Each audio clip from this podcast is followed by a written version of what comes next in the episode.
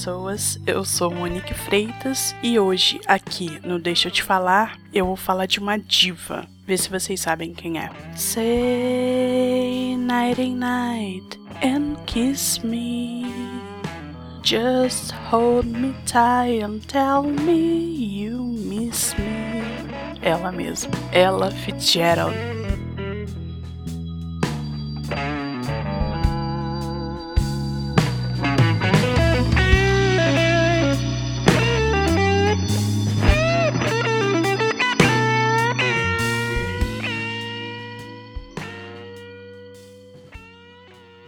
Quando eu era adolescente, minha avó tinha o hábito de ouvir uma rádio que tinha no Rio de Janeiro que era formada só por portugueses. Dia de sábado, eles falavam da, da época, lá da década de 50, de 40, na época que eles chegaram aqui no Brasil e vieram de navio, claro. E sempre que, que o cara tava dando notícia, ah, vai ter jantar dos que vieram no navio tal, em 50, 55, tocava Ella Fitzgerald, sempre. Quando não era ela, era Miles Davis. Hoje, vocês vão ficar sabendo um pouquinho mais da história de Ella Fitzgerald, a Lady Ella. Fitzgerald nasceu a 25 de abril de 1917 em Newport News, Virgínia. Veio de uma família pobre. Ela foi presa e viveu nas ruas antes de se lançar lançar na carreira profissional, em 1934, onde ganhou uma competição amadora no Apollo Theatre, superando seu passado marginalizado, entregando-se aos palcos e ao dom de sua voz. Cara, ela perdeu a, a mãe cedo, teve que se virar. Mulher, negra,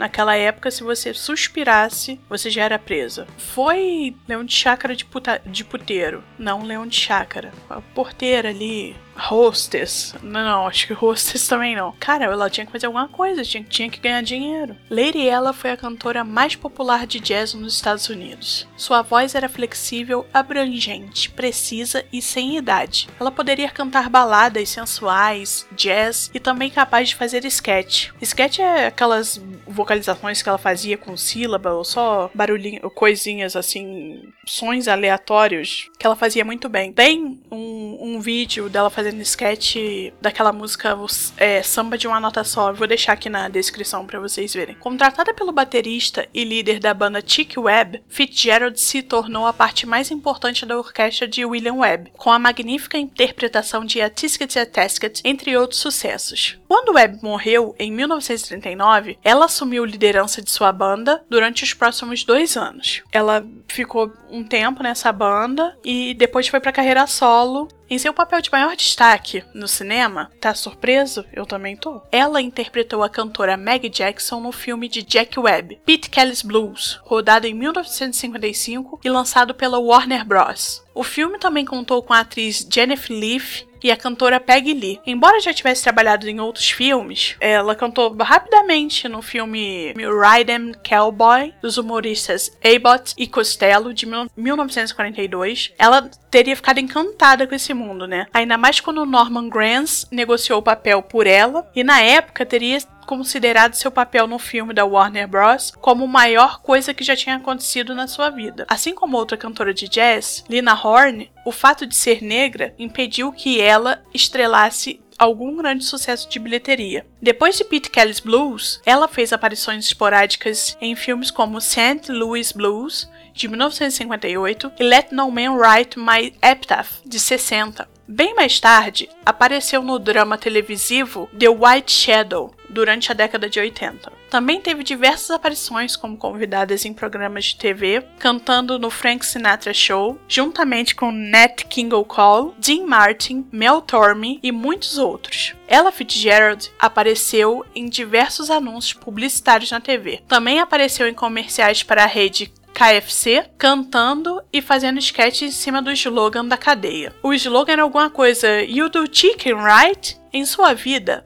Fitzgerald lançou mais de 40 discos, fez parcerias sensacionais com Louis Armstrong, Frank Sinatra, chegou a cantar alguns sucessos brasileiros e a gravar um álbum chamado Ela Abraça Tom Jobim. Lady Ella venceu 14 Grammys, incluindo um de Lifetime Achievement em 1967. Entre outros prêmios e homenagens que recebeu durante sua carreira estão o Kennedy Center for the Performing Arts Medal of Honor Award, National Medal of Art, o primeiro Society of Singers Lifetime Achievement Awards, batizado singelamente de ela em homenagem à nossa diva. A Medalha Presidencial da Liberdade e o George and Ira Gershwin Award pela sua carreira da UCLA Springsteen. Ela se apresentou em vários locais por todo o mundo. Seu público era tão diversificado como seu alcance vocal. Eles eram ricos, pobres, feitos de todas as raças, religiões e nacionalidades. Na verdade, muitos deles tinham apenas um fator em comum obrigatório: todos a amavam. A saúde foi o único motivo capaz de afastá-la dos palcos e estúdios. Por toda sua carreira, manteve o mesmo nível de popularidade. Ela faleceu em 1996, aos 78 anos, de complicações causadas pelo diabetes. Gente, eu quero deixar aqui indicado também. Vou deixar os trechinhos dos filmes que eu falei. Vou deixar uma listinha de alguns álbuns dela, só para vocês terem uma noção. Vou deixar pouquinhos, porque são muitos. É, eu quero indicar o documentário Lendas do Jazz em Suas Próprias Palavras, da BBC. É uma viagem nos arquivos da, da, da BBC é, com gloriosas performances, entrevistas, é, muito francas para aquela época de ouro do jazz até, apresentando um, alguns dos maiores nomes da música americana, como Louis Armstrong, é, Duke Ellington, Oscar Peterson e, claro, Ella Fitzgerald. Tudo aqui na descrição para vocês. Espero que vocês tenham gostado. That's all, folks. Até mais.